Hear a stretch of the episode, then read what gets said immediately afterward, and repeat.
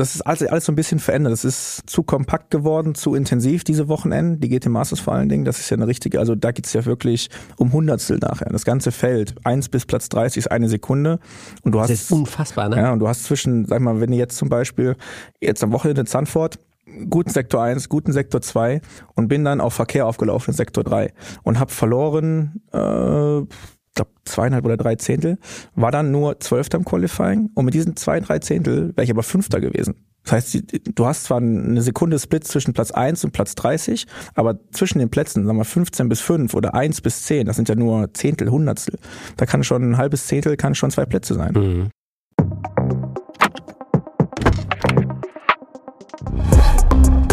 Nice am Stil Cars. Der GQ-Podcast mit Matthias Malmedy. So, meine lieben fluffigen Vollgasfreunde, herzlich willkommen zu einer neuen Podcast-Folge. Mein Gast gegenüber versucht sich zusammenzureißen und kneift die Augen zusammen und den Mund und alles, was er sonst so hat, damit er nicht äh, laut rauspustet. Wegen?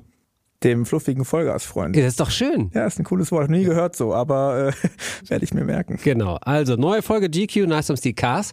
Äh, mir gegenüber sitzt Christopher Mies, momentan einer der gefragtesten GT3-Rennfahrer. Ich meine, du bist Audi-Werksfahrer, äh, bist unterwegs auf allen Rennstrecken dieser Welt, bist Daytona gefahren, Nürburgring Nordschleife, überall bist du unterwegs. Ähm, und wir haben unseren ersten Kontakt gehabt äh, auch auf der 24-Stunden-Nordschleifen-Schleife. Ja. Ja. Da hatte ich noch einen roten Rennanzug an. Stimmt, war Vodafone für Vodafone unterwegs, hab dich interviewt. Und damals, ohne Quatsch, damals dachte ich mir, das ist ein geiler Typ. Das ist ein netter Kerl. Ja. Cool. Und ich wollte unbedingt für meinen Podcast einmal einen, nicht böse sein, nicht falsch verstehen, einen normalen Rennfahrer, der aktiv ist.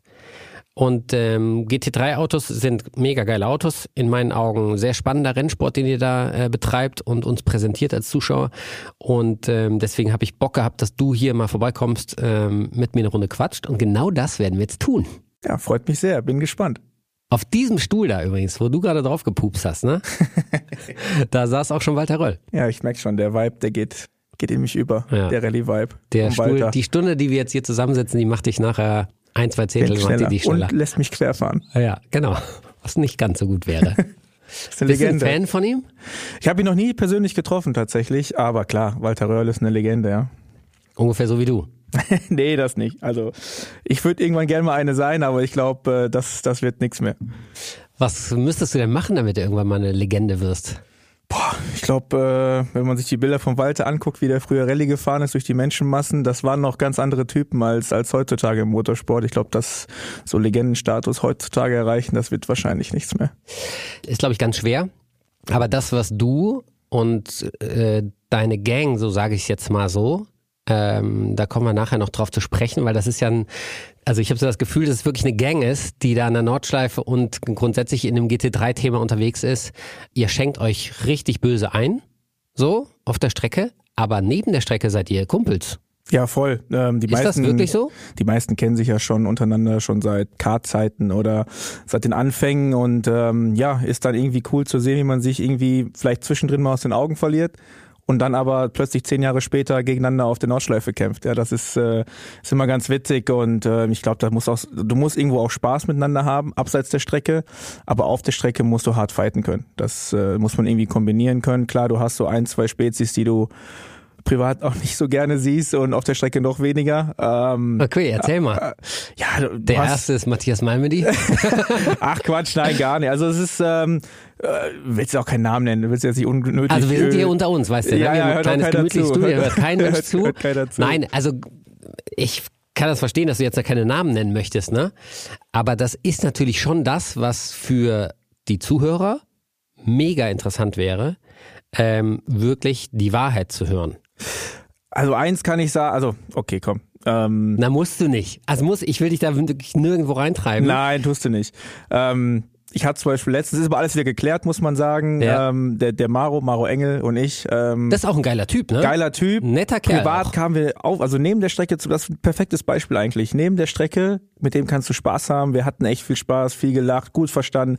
Aber auf der Strecke hatten wir dann GT Masters und auch in der GT World Challenge hatten wir so ein bisschen ach, sind wir so ein bisschen aneinander geraten, würde ich jetzt sagen. Und ähm, dann ist mir Warum? irgendwann die, ich mag halt nicht, wie er in dem, in dem, in, in dem Fall Rennen gefahren ist. Ja, ich finde immer, dass man, wir haben, guck mal, der Zuschauer sitzt zu Hause, kann momentan nicht zur Rennstrecke kommen.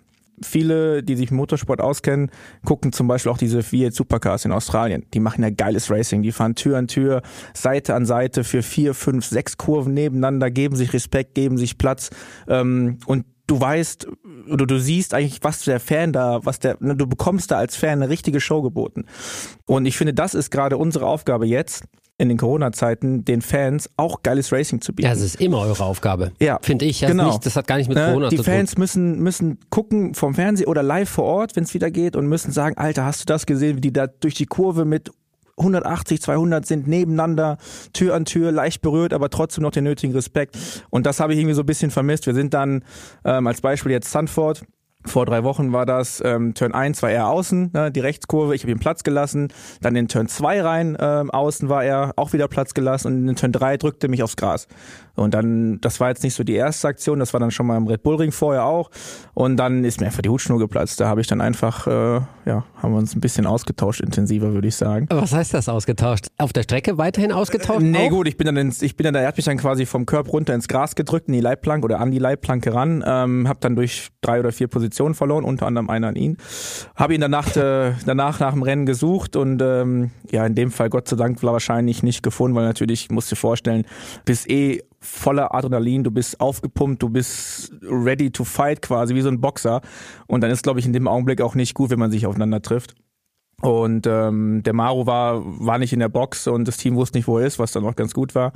Und dann haben wir nachher ähm, per WhatsApp das Ganze dann äh, auf, aufgearbeitet, sag ich mal. Und ähm, Den Chatverlauf, den würde ich jetzt gerne mal sehen. ich kann ihn dir gesagt. zeigen, willst- aber das ist ein langer Text. Den ja? stellen, pass auf, den Chatverlauf, den, ja- stellen wir in die Shownotes rein. Was hältst du denn davon? Den Nee, nee, nee, das, das geht nicht. Ja, okay. Aber ich kann ihn dir zeigen, du kannst ihn parallel lesen. Und ähm, Ne, Wenn, dann würde ich den vorlesen. nee, das kannst du nicht machen. Okay. Das kannst du das nicht ist zu hart, ja? Ja, ähm, Aber ist das wirklich so, dass du, also ich kenne eine Szene, kann ich jetzt nicht lesen, alles gut, lese ich dann, lese ich nach. Ja, ja. okay. Es gibt ja eine Szene, die vielleicht noch viele im Kopf haben, wo der Schumacher einmal äh, auf wen, wer war denn das? War das der Heckin, auf den er losgegangen ist? Ah, in Spa. Nee, das war Kultat, oder? Was meinst du? Ja, der, der in die Box gerannt Ja, ist. der ist ja wirklich, der hat genau das, was du gerade beschrieben hast mit Worten, habe ich dann in die Augen gekriegt. Ja. Wirklich mit so einem dicken Hals Klar. ist der in die Box gerannt und wollte dem einen donnern, Das ne? Problem ist heutzutage, ich meine, früher, das sind auch, warum früher diese Legenden geschaffen worden sind. Ähm, Schumacher, Coulthard, Häkkinen, Walter Röhrl und so weiter. Du hast Emotionen zeigen können. Du hast auch mal dir an den Kragen gehen können oder hitzige Diskussionen. Du konntest mal in die Box stürmen. Das kannst du heute nicht machen. Wenn du da irgendwie was falsch machst, A, ist schon mal dein, dein Arbeitgeber, der Hersteller in dem Fall dann nicht happy. Aber du hast auch die FIA und den DMSB, die natürlich dann bei Beispiel Nesca, wo die sich dann nach dem Unfall auch mal auf den Boden wälzen zusammen und das Ganze klären, sage ich mal. Auf dem Boden wälzen. das klingt jetzt Ähm, das ein kannst du ja gar nicht machen. love-mäßig, Ja, aber das hat er eigentlich wirklich einen anderen Hintergrund, ja. Und weißt du, das, das, das geht ja heutzutage gar nicht. Du kannst ja da, du musst es ja schon irgendwo, ähm, Aber das Max Verstappen, Esteban Ocon, Ja. Brasilien. Geil. Ja, das ist, das will Geil. der Fan doch sehen. Das ist doch, war doch auch gar nichts Schlimmes, ne? Ein bisschen Ja, genau. geschubst, ein bisschen Gerangel. Ja. Ähm, hat jeder schon am Pausenhof erlebt. Das ist ja alles äh, Pillepalle. Aber das kannst du nicht machen. Da gibt's ja sofort Strafen. Ich glaube, der Verstappen musste dann zu so einem, zu so einem Kart-Event, wenn ich mich richtig erinnere. Und da Also den, quasi Sozialstunden Ja, leisten. genau, richtig, sowas. Und das ist natürlich, ja, ja, das macht so ein bisschen den Sport so ein bisschen müde, ja. Aber auf jeden Fall mit Maro, das ähm, haben wir jetzt in Zandvoort beim GT Masters Rennen, standen wir beide am Podium. Und dann haben wir angestoßen zusammen und haben gesagt, komm, Schwamm drunter. Vergessen das Ganze. Schwamm, heißt das nicht Schwamm drüber? Nee, bei mir heißt das Schwamm drunter. Okay, alles klar. Ja, aber das ist wirklich, das muss ich echt sagen. Ich meine, das ist natürlich in der Formel 1 noch schlimmer als bei euch, dass man wirklich nichts mitkriegt von den Menschen, von denen wir eigentlich ja, die wir ja lieben, denen wir, die wir anbeten als Zuschauer.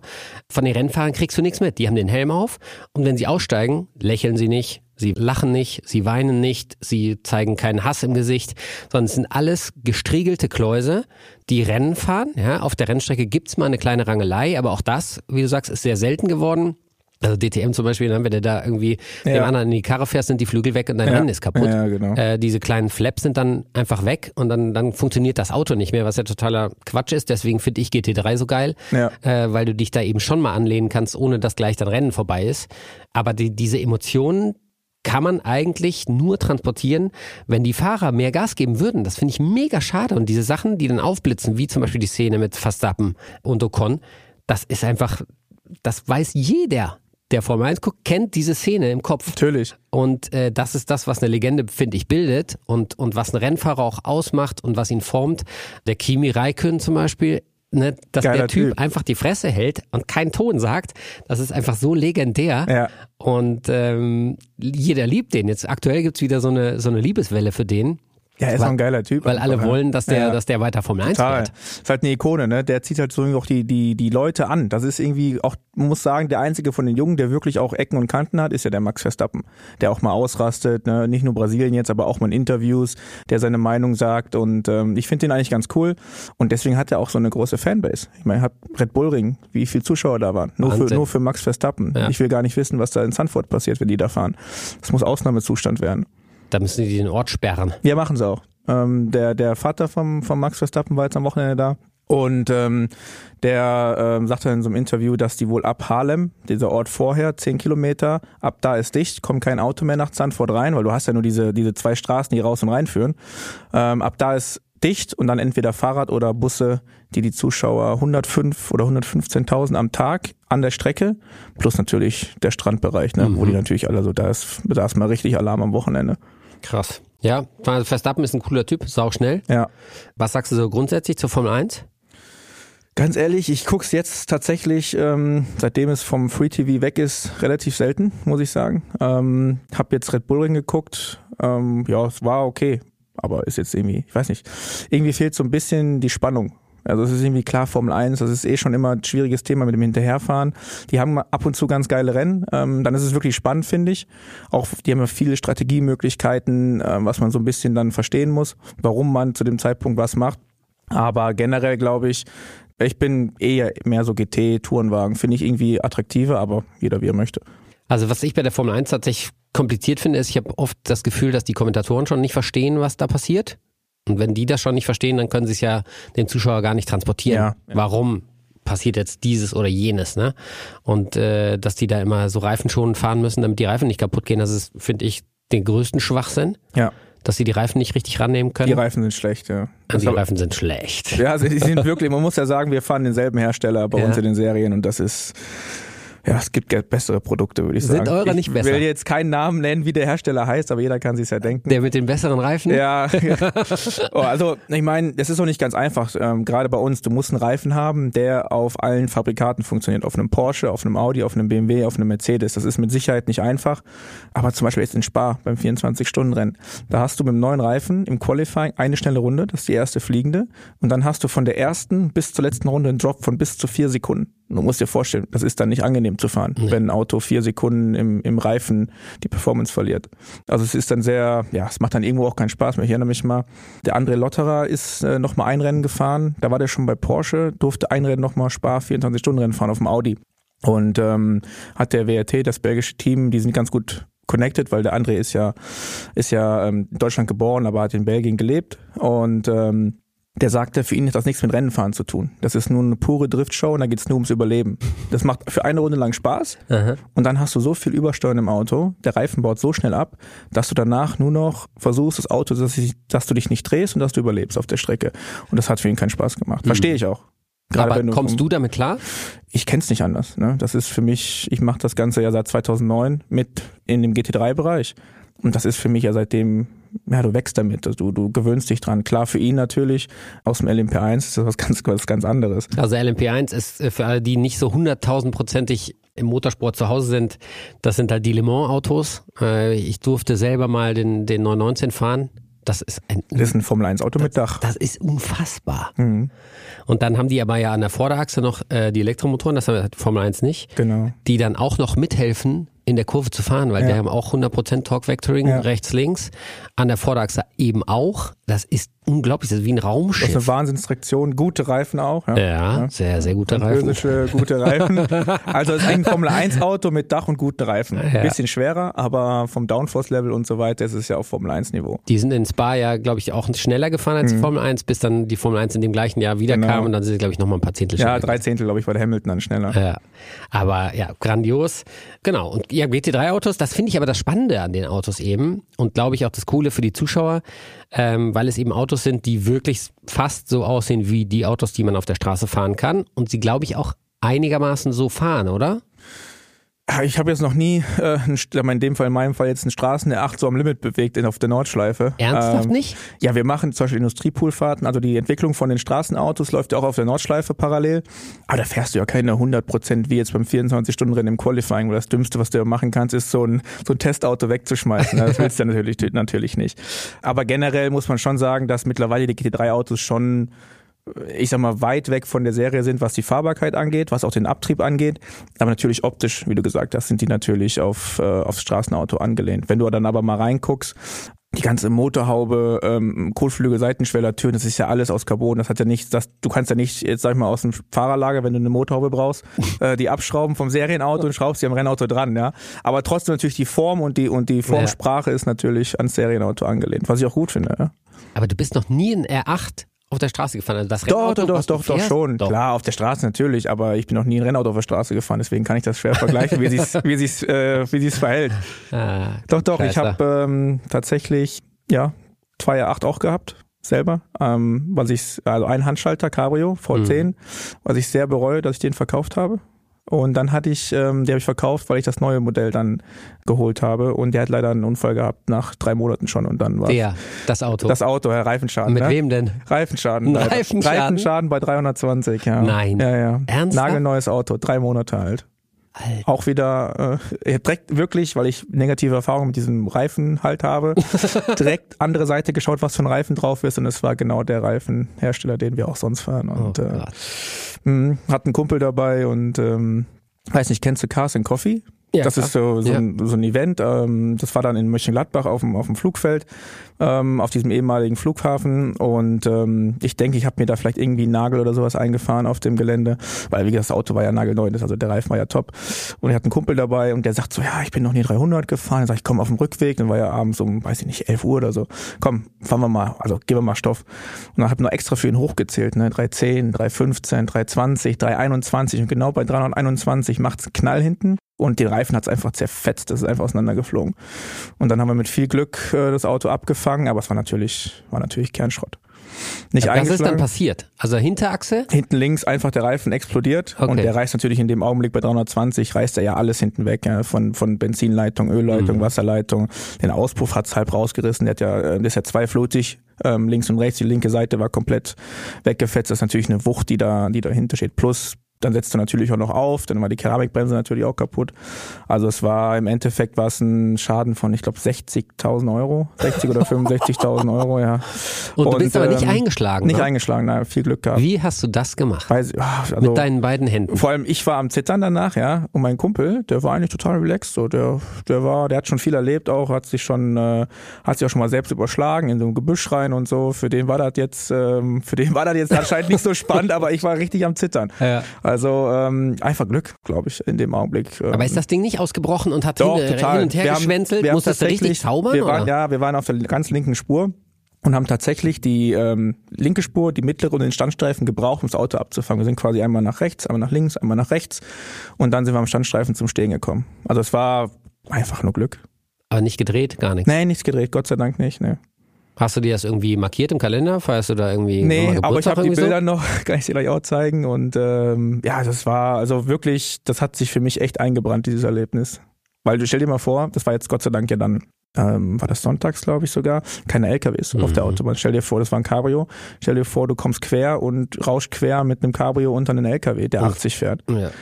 Dann wäre es anders vorbei. ausgegangen, genau. Wir hatten zum Glück eine leere Autobahn, wo alles frei war. Das war unser, unser Vorteil in dem Abend. Jo, also wir lernen, 300 fahren äh, sollte man nur sonntags machen und wirklich nur, wenn es wirklich Und am frei ist. besten die Reifen checken vorher. Vielleicht schon beim Autokauf die Reifen checken. Ja, wobei, ich meine, so gern mal darüber so ähm, Spaß macht und lästert, die können ja auch Reifen bauen, ja, ähm, die aus Italien. So ist es nicht, nur einfach in dem Ich glaube, Augenblick. so langsam, wenn jetzt ein Zuschauer da, ein Zuhörer, der weiß so langsam, von so welchem lang, Hersteller ich rede. weiß, glaube ich, so langsam, von welchem Hersteller wir die ganze Zeit reden. Nein, wie gesagt, die können ja auch schon Reifen bauen. Ich, und der Reifen war ja neu. Ne? Das Auto hatte, ich meine, zwei oder zweieinhalbtausend Kilometer. Ne? Also das war ja, da kann ja eigentlich nichts falsch dran sein. Ich denke, deswegen war ein Nagel drin oder irgendwas muss gewesen sein, weil sonst platzt so ein Reifen einfach nicht. Okay. Cabrio besser oder Coupé vom R8? Mhm. Ich war, ähm, es war, war ein Cabrio, der davor war auch ein Cabrio. Ich bin mal vom Robin Frins das Coupé gefahren. Fand ich auch cool, aber das ist ja für mich, eine 8 ist für mich kein Alltagsauto. Das ist für mich ein, ich weiß, du magst, glaube du hast irgendwann mal gesagt, dass du keine Cabrios magst. Ich, weiß aber nicht, Cabrios. ja, weil dir eine Haare so, aber so viele Haare sind da ja gar nicht mehr. Du kannst mich mal. Ähm, nein, also für mich ist das immer so gewesen, dass der 8 war für mich immer ein Spaßauto. Wenn ich ein freies Wochenende habe, ne, dann mit der Freundin irgendwo ins Bergische Land fahren, ähm, Dach runter machen, zu, irgendeiner- zu irgendeiner Talsperre und so, vielleicht da cool essen. Das war für mich so, warum ich ein Cabrio mochte. Ähm, deswegen würde ich auch immer wieder ein Cabrio nehmen, weil mit den Autos kannst du nicht im Alltag fahren. Das ist jetzt vielleicht bei einem Porsche was anderes, weil du die Rückbank noch hast, plus ähm, die, den Kofferraum vorne. Beim R8 hast du einen relativ kleinen Kofferraum und du hast keinen, du hast hinter dir hast direkt die Spritzwand zum Motor. Genau. Du hast keinen, ich bin damit einmal zum Rennen gefahren, zum Sachsenring, da stand alles, Tasche, Helm, alles neben mir auf dem Beifahrersitz. Also zu zweit kannst du eigentlich gar nicht damit irgendwo hinfahren, großartig. Deswegen Cabrio. Musst du alles immer bringen lassen. Ja, Also aber den, den Butler noch mitfahren lassen, der dann Dafür- den Kofferraum voll hat mit mal seinen hier. Sachen. Zieht man ganz kurz Zwiebel- das Zwiebel- Innenfutter. Zwiebelportemonnaie, immer wenn ich es aufmache, kommen mir die Tränen. ja, das reicht nicht für einen Butler leider. Okay. Ähm, jetzt haben wir schon ziemlich viel gelabert, was ich mega interessant finde. Ähm, was glaubst denn du eigentlich, würde ich das schaffen, so ein GT3 auf der Nordschleife Ja. einigermaßen schadenfrei? Ja. Weil du hast vorher gesagt, es ist mittlerweile sind die GT3s schon sehr spitz zu fahren und hat gar nichts mehr mit dem Straßenauto zu tun. Ja, das wird hinkriegen. Das ist äh, zum einen muss man fairerweise sagen, ist die Nordschleife jetzt mittlerweile relativ einfach zu fahren, in Anführungsstrichen. Dadurch, dass die Flugplatz Schwedenkreuz ist ja alles alles flach. Ich weiß nicht, kennst du noch die? Wann bist du dein erstes Rennen da gefahren? Ähm, ich glaube, äh, warte mal, wann war denn das? 2003 2003 oder 2002? Ja gut, dann kennst du ja noch Flugplatz früher, wie du abgehoben Ja. bist, dann bist genau vorne Ja, die ich Nase hatte kein hoch. Auto, mit dem man abgehoben ist. Aber also du musst dir vorstellen, wo ich angefangen habe, die ersten Jahre. Als Beispiel jetzt einfach Flugplatz, äh, du bist gekommen, Vollgas, Vollgas, Vollgas, dann ist die Nase leicht nach oben, das war der Augenblick, wo du dann gelupft hast, Nase kommt wieder runter, Auto bewegt sich zweimal und dann hast du eingelenkt. Das war also wirklich eine Mutprobe für den Fahrer. Wie lang lässt du stehen und wann lenkst du ein? Mittlerweile wann kannst du überhaupt einlenken? Genau, wann kommt wann, das Auto wann wieder ist die runter? Nase unten quasi? und der hat immer noch zweimal so nachgewippt. Und beim zweiten Mal wusstest du, jetzt ist die Nase unten und jetzt kann ich einlenken.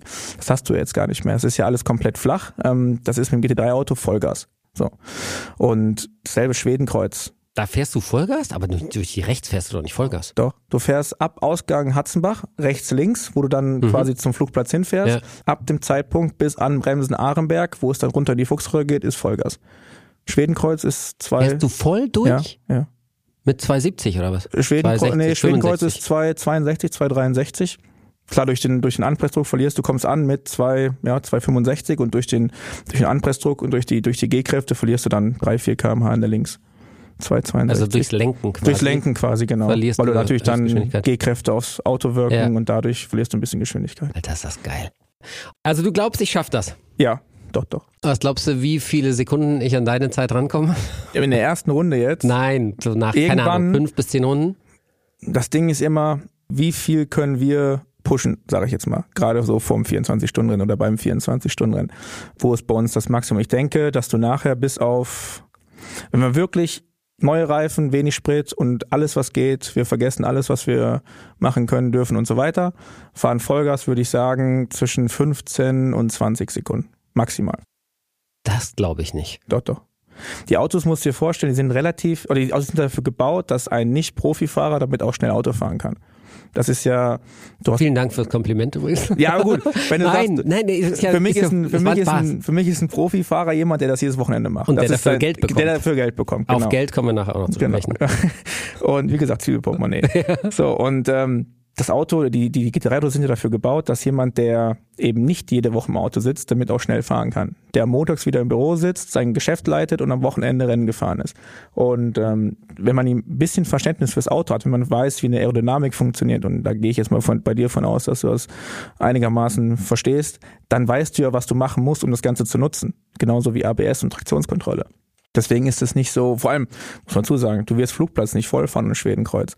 Aber die Zeit, die du da verlierst, ist, ist so sehr, extrem, sehr, ne? sehr wenig. Ja. Sehr, sehr, also vielleicht maximal eine halbe Sekunde, maximal eine Sekunde, was du da verlierst. Maximum. Und das wäre schon sehr, sehr viel. Das sind eher die langsamen Ecken, wo man dann als Nicht-Profifahrer die Zeit verliert. Warum? Ja, weil du natürlich eine viel längere Zeit in der Kurve bist, ja. Ähm, mit viel weniger Geschwindigkeit. Wenn ich jetzt, sagen wir 10 km/h mehr Minimumspeed habe, dann bist du eine viel, viel längere Zeit in der Kurve. Bei, einem, bei einer Highspeed-Kurve bist du ja eh schon schnell. Das heißt, der, der du bist Punkt, eh nur eine kurze Zeit. Du bist eine kurze Zeit in der Kurve. Mhm. Das heißt, du verlierst auch nur eine kurze Zeit Zeit. Und wenn, wenn du was falsch machst. Genau, in der langsamen Kurve bist du ja viel länger jetzt in deinem Fall dann drinne und verlierst viel, viel mehr Zeit exponentiell. Das klingt so logisch und so einfach, ne? Wenn man sich einmal darüber Gedanken macht, dann, dann ist es recht easy, ja. Deswegen viele suchen immer die Zeit in den schnellen Ecken und sehen dann in den oh, da Daten, dass, die, dass der Graph, genau, das bringt aber eigentlich gar nichts. Konzentriere dich lieber auf die langsamen Ecken. Mhm. Adenauer Forst zum Beispiel, ja. Das sind so Ecken, wo du Zeit verlierst. Okay. Jetzt sind wir automatisch schon mehr oder weniger dabei, die ganze Zeit über die Nordschleife zu reden. Äh, da erübrigt sich, glaube ich, meine Frage äh, nach deiner Lieblingsstrecke. Ja, denkt man. Ähm, ist sie natürlich auch, Nordschleife, ganz klar. Wobei ähm, Bathurst in Australien da mhm. auch schon nah dran kommt. Also ich glaube, die beiden teilen sich eigentlich so Platz eins. Noch geile ähm, Rennen, die da Geile sind, Rennen, ne? ähm, geiles Land, geile Leute, muss man dazu sagen. Einzig negativer Aspekt in Bathurst ist, dass du halt wirklich am Arsch der Welt bist. Du bist drei Stunden von Sydney und nicht drei Stunden Autobahn, sondern drei Stunden durch die Berge. Am Anfang ganz cool, wenn du das erste Mal da bist, die Blue Mountains. Also falls du mal da bist, ähm, kann ich, also wirklich geil. Wenn du das aber schon zum zehnten Mal machst, dann äh, geht dir die Fahrt auch auf Denkst du dir nur ja. wo ist eigentlich mein Helikopter? Ja, genau. Das ist wirklich, dann hängst du in einem LKW fest und und ähm, ja. Aber ähm, die beiden teilen sich Platz eins. Okay. Wie sieht deine sonstige Arbeit an der Rennstrecke aus? Also wie, wie gehst du so ein Rennwochenende an? Also was, was passiert da alles? Für wirklich Leute, die nicht selber Rennfahrer sind. Ich weiß ja auch relativ viel, was da so passiert, aber einfach für, für normale Leute, die nicht jeden Tag ein Rennen angucken. Wie sieht denn dein zeitlicher Ablauf aus? Also nehmen wir mal, ich sage jetzt einfach mal, Samstag ist Qualifying und Sonntag ist Rennen. Ja, die, die reine Fahrzeit ist ja relativ wenig, in Anführungsstrichen, am Wochenende. Das ist das ähm, Brutale. Das ist auch mega nervig, oder? Ja, du fährst, wenn man das mal hoch, äh, hochrechnet, zum Beispiel, kann ich ganz einfach sagen, Freitag insgesamt beide Trainings fährt ein Fahrer eine Stunde, also halbe Stunde, halbe Stunde, Training 1, Training 2. Ähm, Qualifying Samstag fährt entweder der eine oder der andere, das sind 10 Minuten, also sind 20 Minuten Qualifying und du fährst im Endeffekt nur 10 Minuten. Mhm. Hast du eine Stunde 10, dann fährst du ungefähr noch mal eine halbe Stunde im ersten Rennen bis bei einer Stunde 40, ähm, eine halbe Stunde im zweiten Rennen, zwei Stunden zehn plus dann äh, kein Qualifying. Also du fährst zwei Stunden zehn, zwei Stunden fährst du am Wochenende Auto und der Rest ist eigentlich Meetings. Das ist das Beispiel, du hast Samstag, Samstag hast du Qualifying, hatten wir jetzt in Zandvoort um elf, Rennen um halb fünf, bist ungefähr um neun an der Strecke, hast die ersten Meetings, ähm, wo es eigentlich nur darum geht, Wetter, Strategie und so weiter. Dann also eigentlich ist ja als Fahrer hast du ja nichts zu tun, ne, in so einem Meeting. Nee, du hörst eigentlich nur an, was die Leute dir so erzählen. Ja, also klar, du hörst du da wirklich zu oder guckst du eher Nee, nee, nee, Handyverbot. Du musst Flugmodus anmachen und vorne hinlegen. Ja, okay, also das ist da schon ja auch ein internes Handy, du kannst ja auch intern mit deinen Gedanken ganz ja, woanders natürlich. sein. Ja, also Aber ich meine, wenn die das Wetter diskutieren, das ist doch vollkommen Ja, das ist in, für dich als Fahrer ist es äh, trotzdem ganz interessant, weil du natürlich jetzt ein Beispiel am Sonntag in Qualifying bei einer Regenwahrscheinlichkeit von 70 Prozent, dass es im Qualifying anfängt zu regnen. Und das beeinflusst dir wiederum dann die Strategie, wie du ins Qualifying gehst. Weil normalerweise möchtest du natürlich am Ende gehen, wo möglichst viel Gummi auf der Strecke ist. Mhm. Und jetzt war das aber so, dass plötzlich alle 30 Autos am Anfang rausgegangen sind. Und dann geht's darum, wo positionierst du dich. Weil natürlich jeder möchte eine Lücke haben. Dass und, du frei fahren kannst. Genau, dass du frei fahren kannst. Und das gibt natürlich immer Chaos. Wenn 30 Autos gleichzeitig auf der Strecke sind für eine Qualifying-Runde, gibt das immer Chaos. Und ähm, ähnlich wie bei der Formel 1, wo dann in Q3 alle versuchen, der Letzte zu sein und ähm, wo der Alonso und Vettel sich da begegnet. Also mhm. ähm, wie gesagt, du hast dann die ersten Meetings und dann geht's weiter in die Datenanalyse, dann geht's ins Qualifying, dann gibt's ein Debrief, wie das Auto war, dann geht's davon wieder eine Analyse. Also viel, viel, schnell, viel zu schnell. Also es gibt dieses Briefing oder die Briefings. Ja So, und dann gehst du irgendwann in deinen LKW, ziehst dich da um oder wo, wo ziehst Ja, du dich genau, um? genau. Du hast so eine Fahrer-Lounge, Driver-Lounge im LKW hinten gemacht ähm, für die Fahrer. Ziehst dich um. Ähm, da ist natürlich immer noch so ein bisschen Luft, wo du noch ein bisschen quatschen kannst mit den Jungs. Bist auch noch ein bisschen auf Social Media unterwegs, im Handy. Und ähm, dann geht's ins Qualifying. Hast du da Rituale? Hast du gesagt, ich ziehe immer den linken Schuh als erstes an? Nee, Oder? nee. Also es gibt viele Fahrer, die das machen. Ich aber ich bin nicht so einer. Ich bin nicht so abergläubisch. Und wann ziehst du dich um? Ist das irgendwie so ein.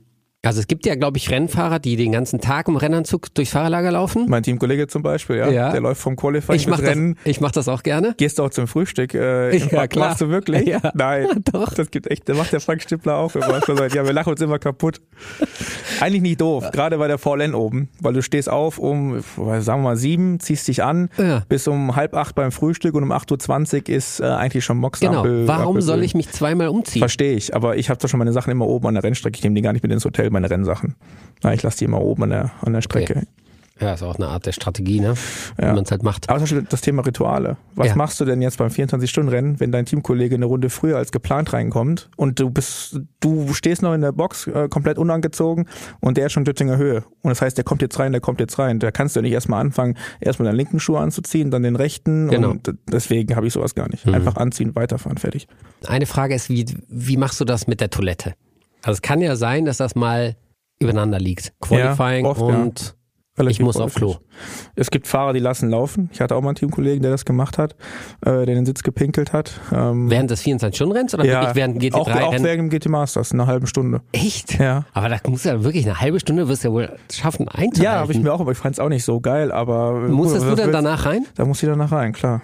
Das ist natürlich nicht so geil, aber gut, was willst du machen? Kannst ja nicht sagen, ich steige jetzt hier nicht ein. Bau mir erstmal einen neuen Sitz Ja, ein. also ich mach's nicht. Ähm, ich musste tatsächlich, ich glaube vor zwei Jahren mal richtig auf Toilette während dem 24-Stunden-Rennen. Aber ich konnte nicht. Ich, ich, Eins ich oder wollte. zwei? War erst eins oder zwei? Toilette, eins oder zwei? Eins. Eins. Was ist eins? Eins ist das kleine und zwei ist ja, das eins, große. ja, eins, eins. Nee, nee, der groß zum Glück noch nicht, also zwei noch nicht, aber, aber eins. Kanntest du das nicht mit eins oder zwei? Nein, nein, nein.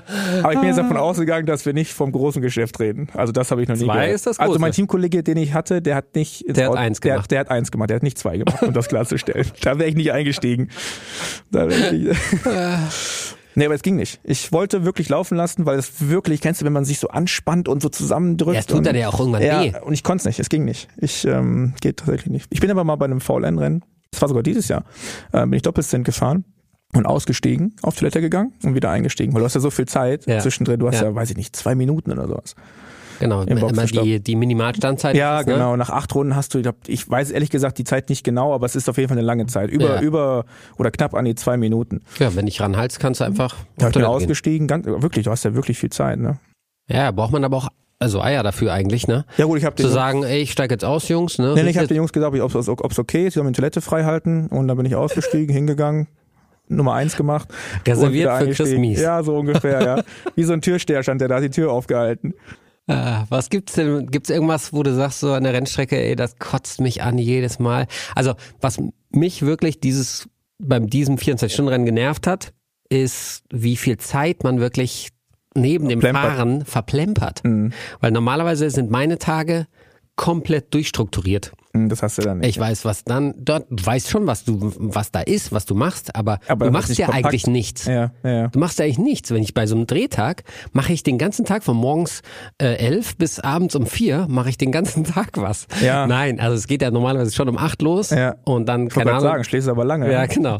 Du geht's bis, keine Ahnung, so lange wie das Licht da ist. Ja. So lange drehen wir. Und bis dahin ist den ganzen Tag irgendwas. Und wir essen dann schnell eine Pizza und dann geht's weiter. Mhm. Und ähm, das ist wirklich, das hat mich wahnsinnig gemacht. So viel Zeit, Glaub und ich. Also dann ich glaub, so wenig noch- Fahrzeit dafür ja. zu bekommen, in Anführungszeichen. Ich glaube, wir haben schon noch einen Tick mehr Meetings. Ähm, im Vergleich jetzt, sag ich mal, zu den kleineren Klassen Ja. oder zu den Privatteams, die haben natürlich mit, mit, den, mit den Kundenfahrern, die haben natürlich nicht so, das ist ja ganz anders aufgebaut, die Struktur. Das ist bei uns schon relativ viel mit Meetings, aber jetzt durch Corona auch alles mit diesen komischen Zoom- und Team-Meetings, ähm, nicht mehr, nicht mehr face-to-face. Jeder bleibt in seiner Blase im Prinzip. Aber generell, ja, du hast schon, gerade so freitags, wenn du zum Beispiel nicht das Top-Qualifying fährst im GT3, dann hast du ja nichts zu tun, weil das letzte Qualifying fährt ja dann der, der Fahrer, der das Top-Qualifying fährt, als Vorbereitung. Das heißt, die anderen Fahrer, die anderen drei Fahrer, die fahren gar nicht. Das heißt, du hast einen komplett freien Freitag im Prinzip. Genau. Aber es ist, ja, ja, weiß ich nicht. Du, für dich ist es wahrscheinlich ungewohnt.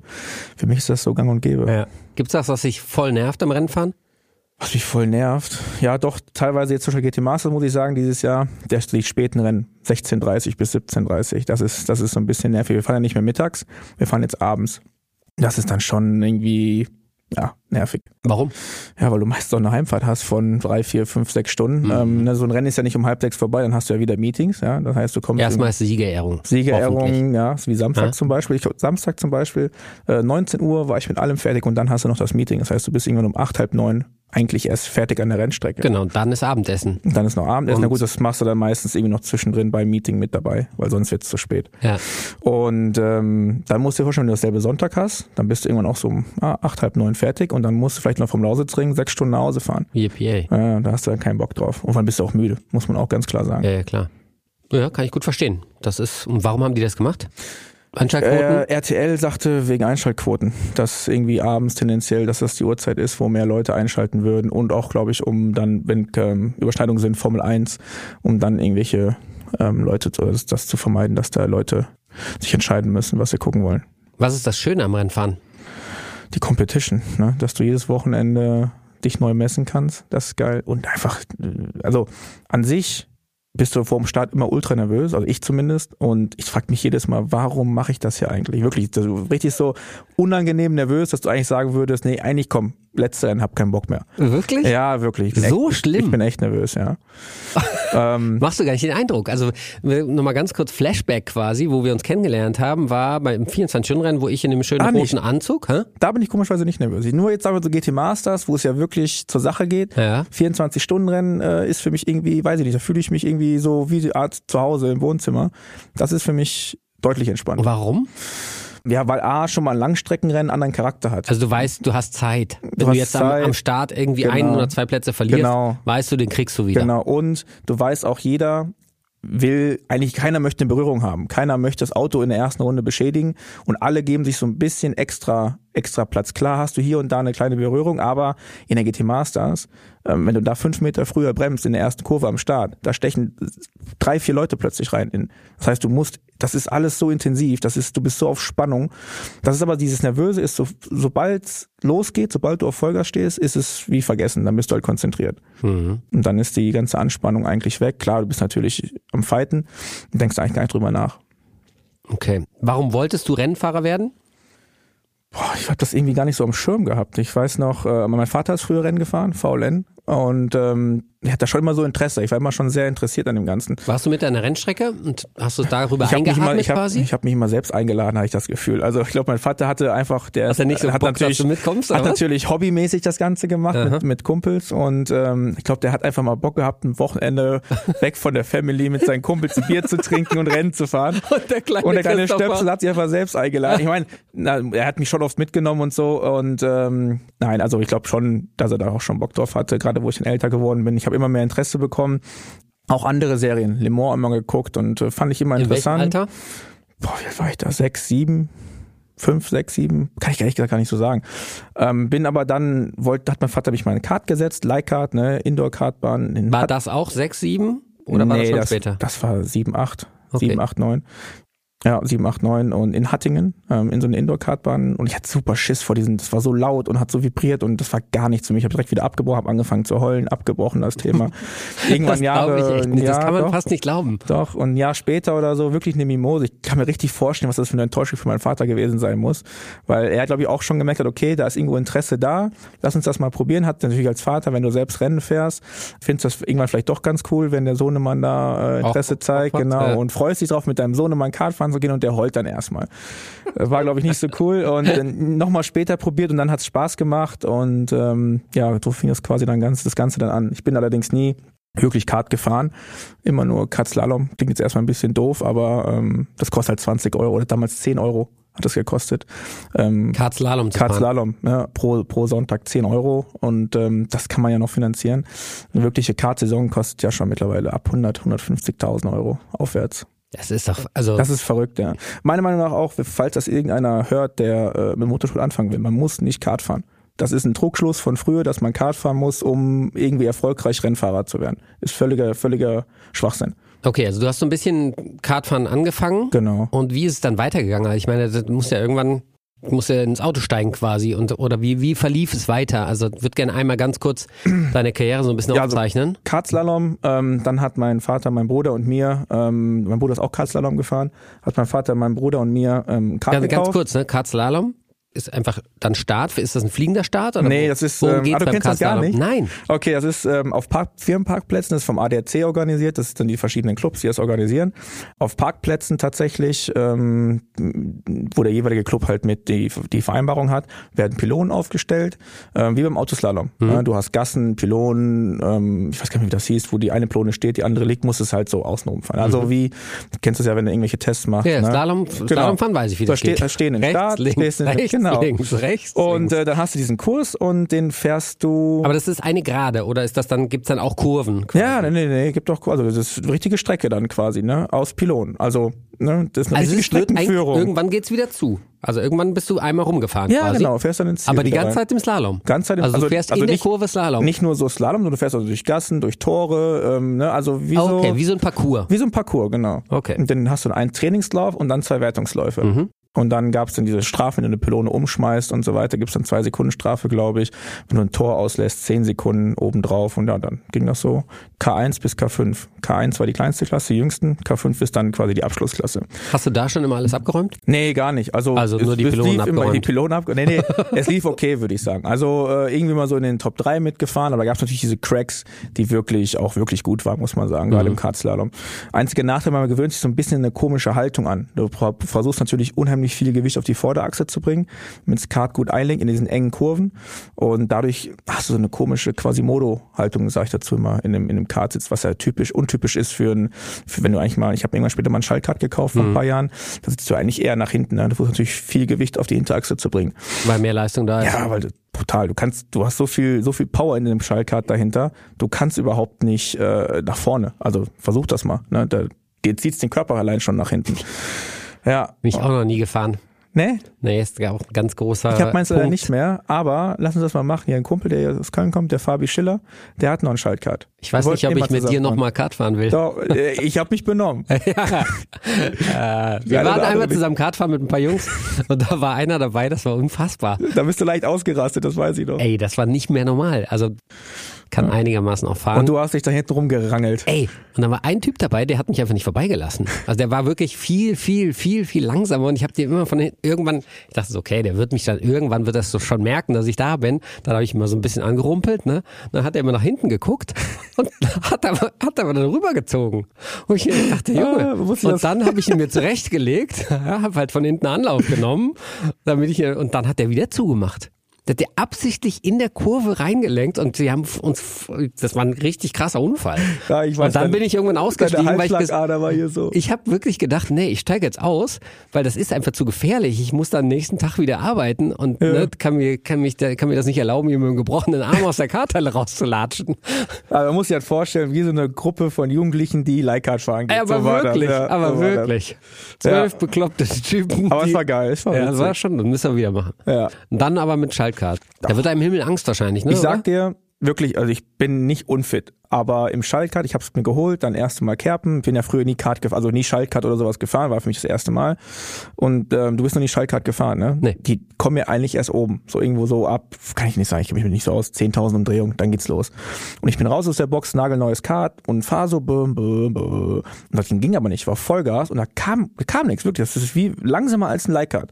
Ich direkt wieder in die Box reingefahren in Kerpen, zu dem, wo ich gekauft habe. Hier ich du die immer, Scheiße behalten. ich sag immer, Gib mein ist Geld zurück. nagelneu, irgendwas stimmt hier nicht, äh, das Ding läuft nicht. Guckt er auf dem Dashboard nach und sieht, dass ich irgendwie bis 6000 oder so gedreht habe. Sagt er, nee, nee, du, jetzt bleibst du mal im ersten Gang und drehst halt mal richtig aus. ich werde das nie vergessen, wie ich aus der Box rausgefahren bin und ich hatte mit ja gar nicht, ich wusste ja nicht, was mich erwartet. Und Gas, Gas, Gas, wieder Unterzug und dann kommt irgendwann dieser Punkt wie so ein Turbomotor, wo plötzlich der Boost einsetzt und dann hat es mir diesen Kopf nach hinten gerissen. Wirklich, ich habe in den Himmel, in den Himmel hochgeguckt. Ah, wirklich? Ey, geisteskrank. Ich hatte am nächsten Tag Muskelkater hier im Kiefer von dem Helm und also, boah, boah. Und ich sage dir, realistisch würdest du auf Pace drei Runden schaffen in Kerpen. in der Autobahn, drei Runden. Danach Ende. Ey, du hast einen Armpump, Schulter. Ich habe irgendwann in der fünften Runde, ich habe immer so, ich hatte irgendwann mal den Dreh raus, da habe ich so 15 Runden geschafft. Hat aber lang gedauert, bis ich da hingekommen bin. Und sonst auch immer nur so fünf Runden, fünf, sechs Runden. Und die letzten zwei Runden habe ich eigentlich immer nur mit der Schulter äh, geschaltet. Ich habe die Schulter nach hinten gezogen, weil ich, ich konnte mit dem Arm nicht mehr schalten. Also es ist Wahnsinn. Aber Kerpen ist auch eine sehr anstrengende Strecke. Mhm. Ja, so, genau. jetzt haben wir uns wieder verplappert. Ähm, Wo waren wir? wir wollten mal wissen, wie deine Karriere verlaufen Genau, ist. Wie bist du auf. denn ins Auto gekommen irgendwann? So, und dann gab es damals noch, was gibt's heute auch nicht mehr, leider, ähm, VW Polo Cup. Genau. Da gab es eine Sichtung. Das ist ähm, Lothar noch mitgefahren, glaube ich, ne? Ja, weit vor mir, lange vor mir. Ja? Ich glaube, der ist noch Lupo Cup gefahren, oder? Ah ja, Der stimmt, genau. Da gab's Der ist ja Polo 20 Jahre älter als du. Ja, das Polo Cup war dann 2015. Da bin ich dann in den, diese Sichtung, in Oschersleben war die. Problem war, ich konnte aber nicht Auto fahren. Also ich konnte, ja klar, mit dem Vater, Ich wollte zwar Rennfahrer werden, aber ich, das Problem war, ich konnte einfach nicht ich Auto bin dann fahren. sonntags bei diesen Kart, Kartslalom-Events mit dem Vater auf dem Parkplatz mal das Auto von ihm gefahren. Aber immer nur erste Gang, erste, zweite Gang. Ne? Anfahren geübt, Bremsen geübt, Kuppeln geübt. So, das war's. Das war das erste Mal, dass du im Auto saßt. Äh, bei dem Kartslalom dann, ja. Ja, genau. in einem Auto. In drin, einem Auto Mit drin. Schaltung So, und genau. Kuppeln und so. Genau. Das erste Mal. Allererste Mal. Okay. So. Und dann 2015 dieser Kart, äh, zu diesem Polo Cup, zu der Sichtung in Oschersleben war die. Die hatten zwei Kurse. Einmal die, die noch nicht Auto fahren konnten. Die konnten dann so ein, so ein, das lernt man halt einfach, ne? Anfahren, Kuppel Mhm. und so weiter. Und die, die dann auf die Rennstrecke sofort gehen. Und dann haben die gesagt, fragen die, wer kann denn Auto fahren oder wer kann das schon, wer kann das nicht? Und ich habe mich, ich wollte halt auf die Rennstrecke natürlich. Konnte aber noch nie, ich bin noch nie in meinem Leben in den dritten Gang. Ich wusste ja gar nicht, wie, wie- also klar, irgendwo vom Prinzip her wusste ich schon, aber ich bin in meinem Leben noch nie in den dritten oder vierten oder sagen wir mal fünften Gang gefahren. Ich bin noch nie über 60 km/h gefahren. Oh egal, dann sind wir losgefahren, es gab so Sessions und dann habe ich mir im Prinzip das Autofahren dann da halt beigebracht. Ich wusste auch Auf der Sichtung hat er sich das Autofahren beigebracht. ja, also so das Schalten und Slickreifen und so weiter. Und ähm, hat aber ganz, an- ja, hat ganz gut funktioniert. Dann ähm, gab es die Einladung, den Polo Cup zu fahren. Problem war aber wieder, es kostete damals, ich glaube, 60 oder 70.000 Euro Einschreibegebühr. Okay, wo hast du die herbekommen? Nee, bin ich ja nicht gefahren, das Geld, so. hatten, das Geld hatten wir nicht. Okay. Dann gab es aber ein Pardon dazu, den Toyota Jahrescup. Mhm. Ähm, ähnlich wie Polo, Toyota Jahres kennt jeder. Ähm, der kostete 20.000 Euro. Und dann hatte ich wie so eine Litfaßsäule mein ganzes Auto beklebt, natürlich auch mit vielen Partnern, Freunden von meinem Vater, die jeder so 1000 Euro gegeben haben. Mhm. Ähm, Auto sah halt beknackt aus, ja, mit ganz vielen Aufklebern, aber ich konnte Rennen fahren. Ja, und dann, das war so mein Einstieg. Und dann bin ich da ein Jahr Jahrescup gefahren, Toyota Jahrescup, lief ganz gut. Wie ist, also die Jungs vom ADAC haben gesagt, der Mies, der ist gut. Genau. Deswegen haben sie dich zum äh, Lupo Cup eingeladen. Ja, die- diese, diese Sichtung kann jeder machen vom Mhm. Polo Cup. Da kannst du dich ganz normal anmelden. Das kostet, glaube ich, 800 Euro. Mhm. Kostet zwei Tage, äh, diese Sichtung in Ausschussleben kostete. Und dann musstest du da natürlich, wurde es bewertet und da musstest du dann gewisse Rundenzeiten fahren, auch wie du fährst. Ich stand draußen, haben geguckt, wie du das Auto bewegst. Und daraufhin wurden dann 30 Leute, glaube ich, ausgewählt, die Polo Cup fahren können. Oder Mhm. 20 und 10 vom letzten Jahr. Irgendwie so war, das, war die Kombination. Genau. Und dann musstest du aber direkt sofort diese, diese Vorleistung, diese Einschreibegebühr bezahlen, Mhm. die ganze Saison. Und äh, das Geld war einfach nicht da. Ja. Und deswegen Jahrescup. Ja, aber ich meine, es gibt, gibt wahrscheinlich viele, die zuhören, aber das kommt immer wieder die Frage an mich, wie wird man eigentlich Rennfahrer? Das ist das Problem. Es gibt es gibt es heute nicht mehr. Das, das, das gibt diese Sichtungen nicht Nein, mehr. es gibt den Polo Cup gibt es nicht mehr, den Jahrescup gibt es. Es gibt keinen kleinen Cup mehr, der bezahlbar Minicup ist. gibt's auch nicht mehr. Es gibt nichts mehr. Ähm, das, dann gab es mal eine Zeit lang noch den TT Cup. Ähm, der war aber auch schon schweineteuer. Ja, ich weiß glaube, ich der noch. kostete Die haben 100 oder 100, 200 nee, ich glaube irgendwie. 100, 120 Einschreibegebühr. Ja. Klar, dann hast du natürlich plus Schäden und plus deine Reisekosten. Das kommt natürlich auch noch hinzu. Ne? Den gibt's ja auch nicht mehr. Das war dann noch das günstigste. Jetzt hast du ähm, TCR und GT4. Aber eine Mhm. TCR-Saison meiner, meines Wissens nach kostet auch schon 150.000. Wahnsinn. Ich meine, äh, auch wenn du im Kart anfängst, eine Kartsaison kostet ja auch 100, oder? Ja, Wahnsinn. Ähm, aber wie gesagt, das würde ich eh, klar, wenn man drauf, wenn man das Geld hat und das machen kann, schaden kann es nicht. Das hilft auf jeden Fall. Allein schon zu verstehen, wie man kämpft, wie man sich wo reinbremst und so weiter. Aber man kann sich genauso gut auch einfach ein Kart kaufen. Ähm, muss kein Schalter sein, kann auch einfach ein Rotax ganz normal sein und kannst mit dem jede Woche Kart fahren gehen. Lernst du auch. Ja, also man muss nicht unbedingt 100.000 Euro ausgeben, um Rennfahrer zu werden im Kart. Was würdest du sagen, wann muss man anfangen? In welchem Alter?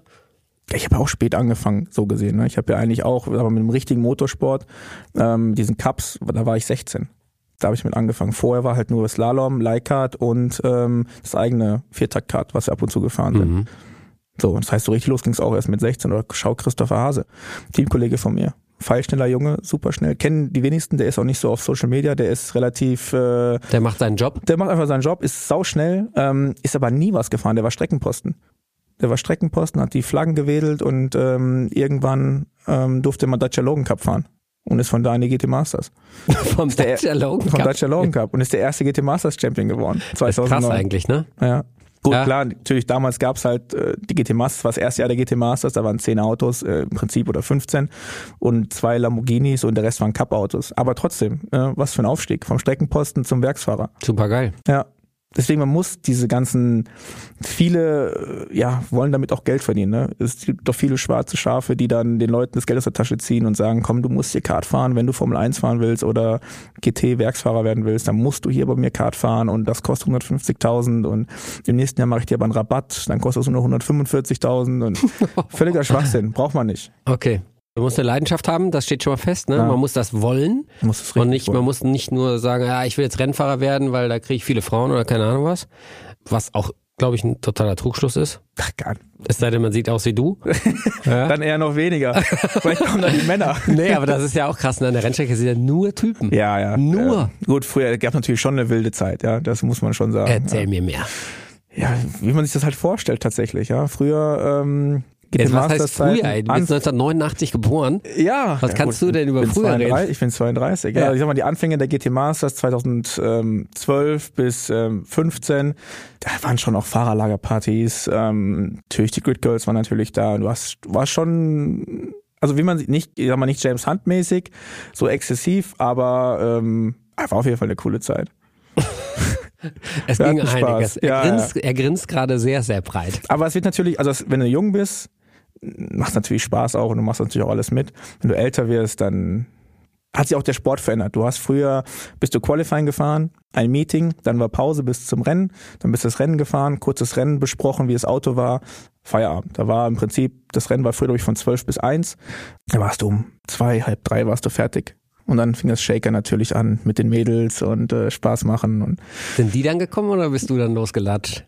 Ja, es hat sich irgendwie dann auch schon so alles so auf Social Media so ein bisschen abgespielt. Da gab es ja auch schon Instagram, ja, ganz in den Anfängen und da hast du euch schon ein bisschen getextet oder Facebook damals noch. Da hast du auf Facebook so ein bisschen Kontakt gehabt und ja, dann ging das so los.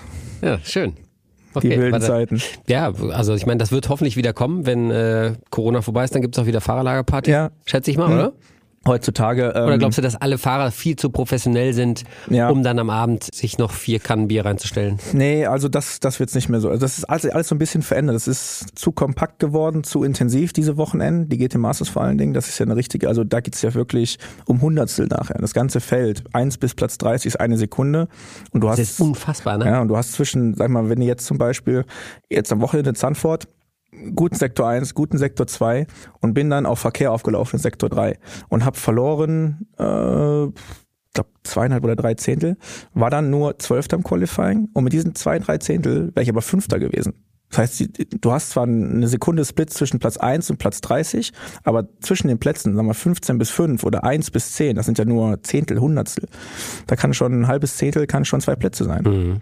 Da hast du nicht mehr diese Zeit dafür oder du kannst dir es nicht mehr erlauben, da jetzt am Wochenende in Zandvoort an die Strandbar abends zu gehen und äh, dir eine Kiste Heineken äh, hinter die Binde zu kippen. Das Nee. geht, das geht einfach nicht mehr. Das macht dann doch langsam. Ja, das natürlich. Ich meine, jeder, der schon mal Alkohol getrunken hat, der weiß, wie es einem am nächsten Tag geht, vor allem Ja. wenn du älter wirst. Ne? Wenn du mal ein Bierchen trinkst oder eine Flasche Wein. Was machst du sonst noch, um äh, nicht langsamer zu werden, sondern schneller?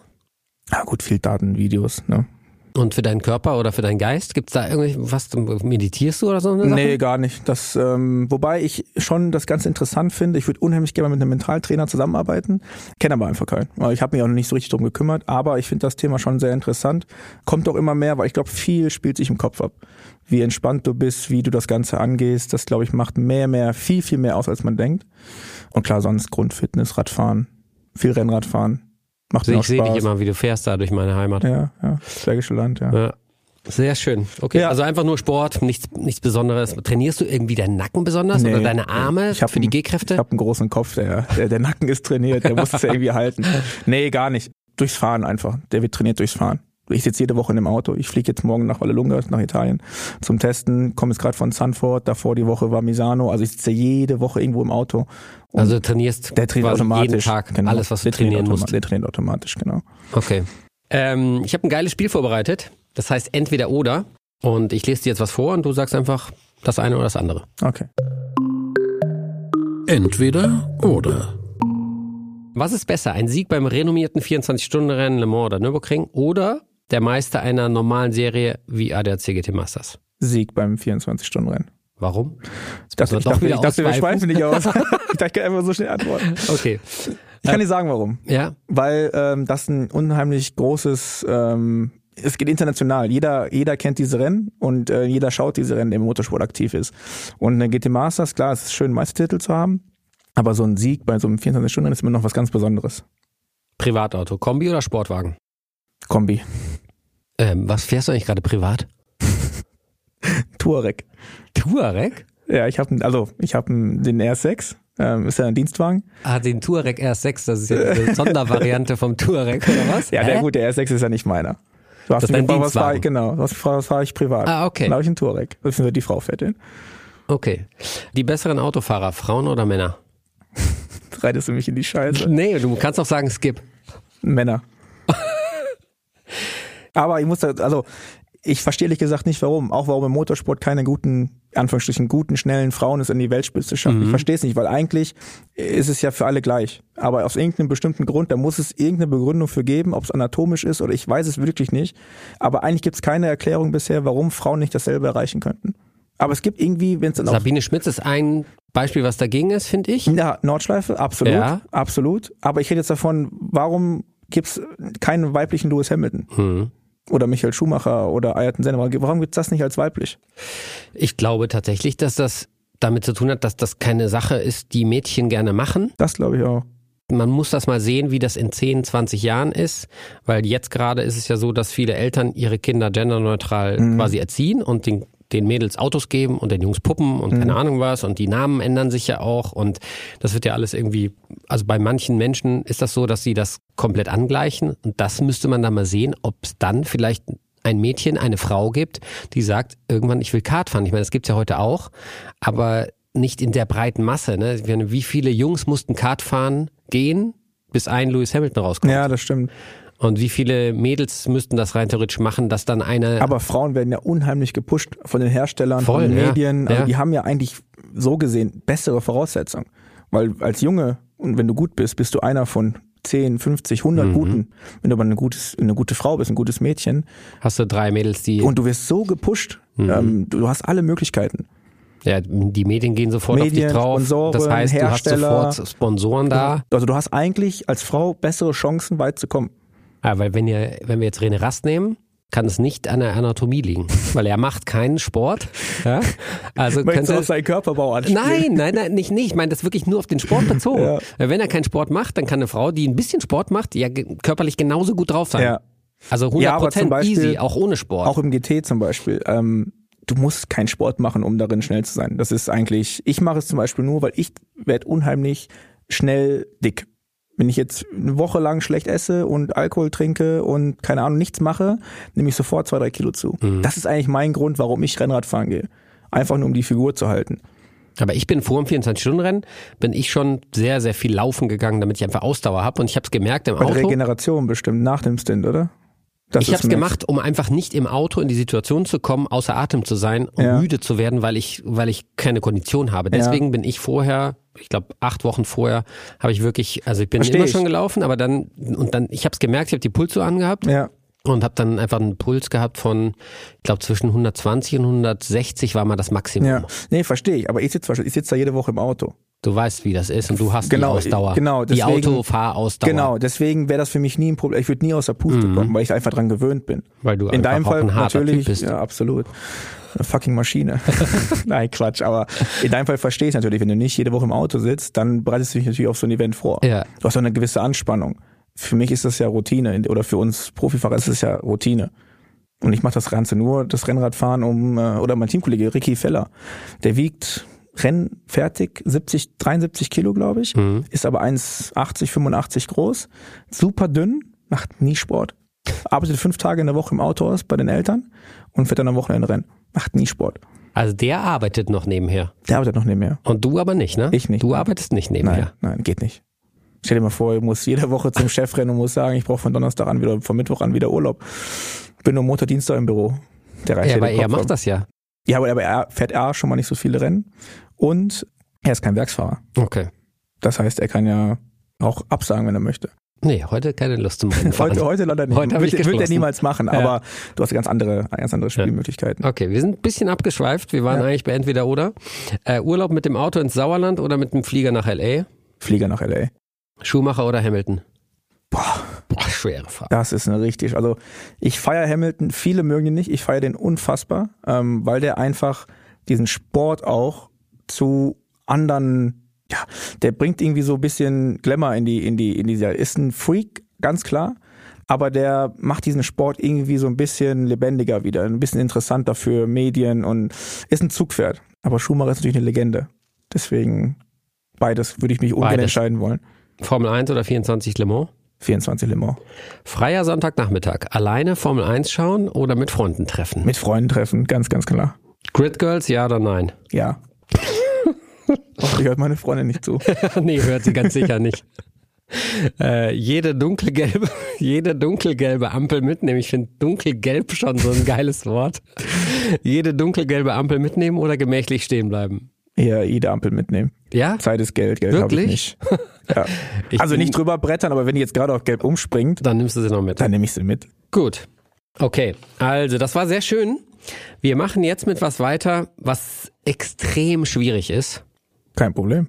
Ist eine kleine Competition, magst du ja, zwischen uns beiden. Es geht darum, äh, Autosounds zu hören und dann rauszufinden, welches Fahrzeug ist das. Sound On. Welche Karre klingt so? Wie viele Autos bist du in deinem Leben schon gefahren? Boah, viele. Ungefähr. Boah. Ohne Rennautos, nur Straßen. Verschiedene. Ja? Zehn Mietwagen mit dazu. Ja? Boah, weiß ich nicht. Bestimmt 200, 250. Echt? So viele? Oder? Weiß ich keine, keine, Gedanken drüber gemacht. Ja, gute Frage eigentlich. Ja. Okay, also Ah, sagen wir mal 100. Auto Medley, Nummer eins bitte.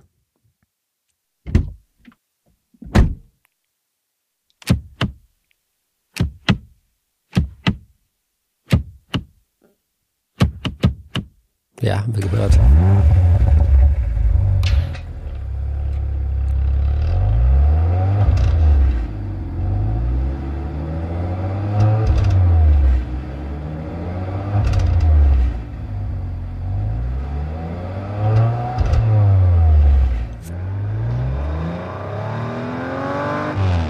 Kann ich schon sagen? Oder? Wenn du es schon weißt, Ja, ich denke schon. Ähm, Sechszylinder Audi Motor RS4 oder RS5.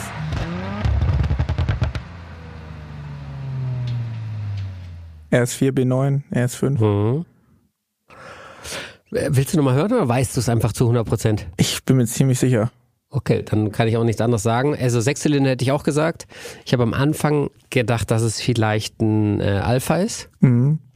Der, ähm, Den habe ich noch nicht, den habe ich noch nicht gehört, muss ich sagen. der dicke Julia. Mhm. Aber ja, dann pass auf, dann sage ich Alpha und du sagst Audi. Okay. Dann äh, gucken wir da mal rein. Was haben wir da? Audi RS5. 100 Prozent. Ja. Alter, Ich habe einen RS4 gehabt, deswegen kenne ich den Sound von. Und ähm, das nach ist krass. Du du bist der Erste, der zu 100 Prozent das richtige Auto tippt, glaube ich. Ja? Ich glaube, wir hatten das noch nie. Also da müssten jetzt alle Zuhörer nochmal alle Podcasts durchhören, um das Ding zu checken. Aber ich glaube, das ist, du bist der Erste, der. ja, ich bin mir 100%. ziemlich sicher, ja. Alles klar. Also Medley Nummer eins geht an Herrn Mies.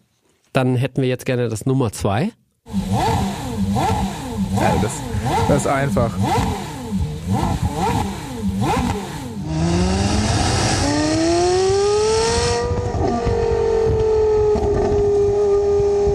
Weißt du es? Ich habe eine Vermutung. Sag. Das war brutal. Also das ist ein Ferrari, da sind wir Ja. uns einig. Das bist du wahrscheinlich, der im Auto sitzt. Das Das bin ich jetzt bist du, hier. ja, das bist auf jeden Fall du. Ich würde sagen Michelin-Reifen. Kannst du das eigentlich? Nee. Querfahren? Ja, Querfahren. Achso, ich dachte, den Reifen jetzt erraten. nee, ja, Querfahren kann ich ja. Kannst du gut? Ja, ja ich denke schon, ja. Ja, ich denke schon. Weil das viele Rennfahrer nicht können, ne? Nee, ja, doch, doch. Ich denke, das ist äh, meine Jugend Als auf GT-Fahrer. gewissen Parkplätzen Ah, okay. auch mal quer gefahren. Was für ein Auto? Ein BMW. Tatsächlich. E36er. Ja, E36 320i. mit einer Bassstuck-Sportauspuffenanlage. Ja, hervorragend. Ja. Okay, Medley Nummer zwei ist dann also ein F. Ich würde sagen 355. Ich sage F355. Echt? 355? Äh, Das hat hier aber, boah. Da bin ich mir echt nicht sicher. Also Ferrari, klar, ist auf keinen Fall ein 430er. Naja, 430 Scuderia. Aber die haben die Klang so, so hell. der hat so hell geklungen. Ja. Ich sag 355. Ich sag ja 40 jetzt einfach. Mal. Quatsch. Carrera GT. Carrera GT. Ich hab's im ersten Moment überlegt, ob ich sagen soll. das klang für mich so ich, nach Ferrari. Ja, ich weiß, War aber ein schlechtes aber Soundfall. 10 Zylinder. Das war aber ein schlechtes Soundfall. Ja, das war schlecht aufgenommen. Spiel mal bitte ab. Das gibt's. Da hab ich's gedacht. Aber so, das klingt wie ein Ferrari. es ist das 10-Zylinder-Ding, deswegen klingt er wie ein Ferrari. Wir hätten mal schalten hören sollen. Die hätten mal schalten sollen, was so lange dauert bei dem, bei dem GT normalerweise.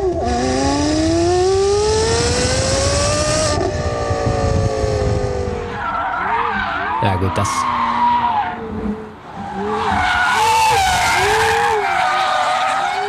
Beim Reifenquietschen hörst du dann quasi fast gar nicht mehr, Ich was würde der immer noch sagen Ferrari. Es klingt für mich nicht nach dem Carrera GT. Ja, aber die, ich habe die auch schon oft beschuldigt, dass sie uns veräppeln wollen, aber oder dass die einfach falsch recherchiert haben, aber es ist auch nach Nachprüfung Okay.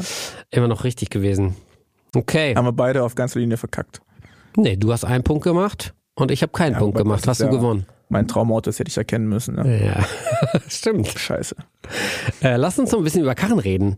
Was wäre dein absolutes Traumauto oder was wäre das Auto, was du kaufen würdest, wenn ich dir sage, ich bezahle das, aber du musst ihn behalten als einziges Auto bis an dein Lebensende. Du darfst danach kein anderes Auto kaufen. Ganz ehrlich würde ich äh, pragmatisch denken. Würde ich so ein Touareg nehmen. Touareg Q7 X5 in die Richtung. Ja. Weil Diesel am besten dann noch.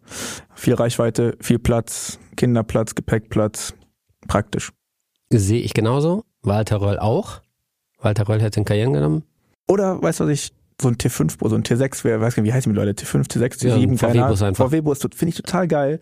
Als ich noch einen Hund hatte, wollte ich mir mal einkaufen, weil ich total geil fand, den Hund einfach hinten rein, Fahrrad hinten rein, ne, kannst du mal da und da hinfahren. Keine Sorgen machen. Hab, hab ich Hammer. genug Platz. Ding Probe gefahren, musste dann tatsächlich auf der Kö ähm, was holen ähm, in so einem Laden, hab dann geparkt. Das war aber so, wer schon mal auf der Kö war in Düsseldorf, weiß, wie eng diese Parkbuchten da sind.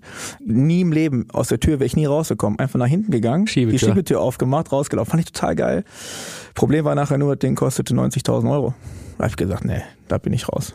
Für einen VW-Bus so viel zu bezahlen, das sehe Ja. ich nicht ein. Das ist brutal. Ja, Wahnsinn. Kumpel von mir hat sich eben genau auch da, der der ist jahrelang VW-Bus gefahren. Ja, Und dann hat er gesagt, ja, okay, jetzt, ich brauche jetzt einen neuen.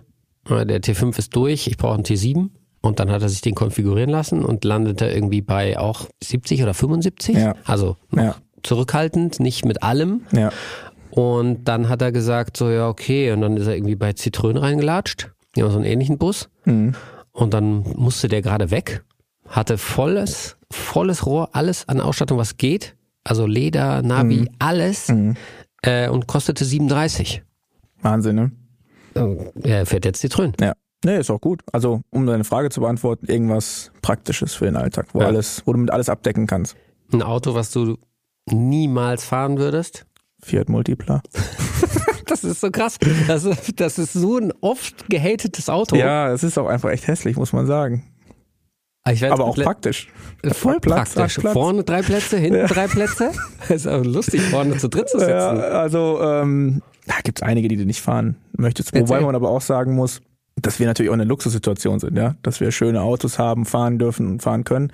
Ähm, Wenn es dann nachher drauf ankommt, glaube ich, ob man überhaupt Auto fahren kann, dann äh, nimmt man eh, was man, was man sich leisten kann. Ne? Ja.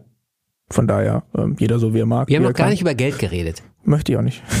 Okay, lass uns Da können über, wir doch. Können, lass uns über frag- die Gehälter frag, von Formel 1 fragen Fahrern willst. reden.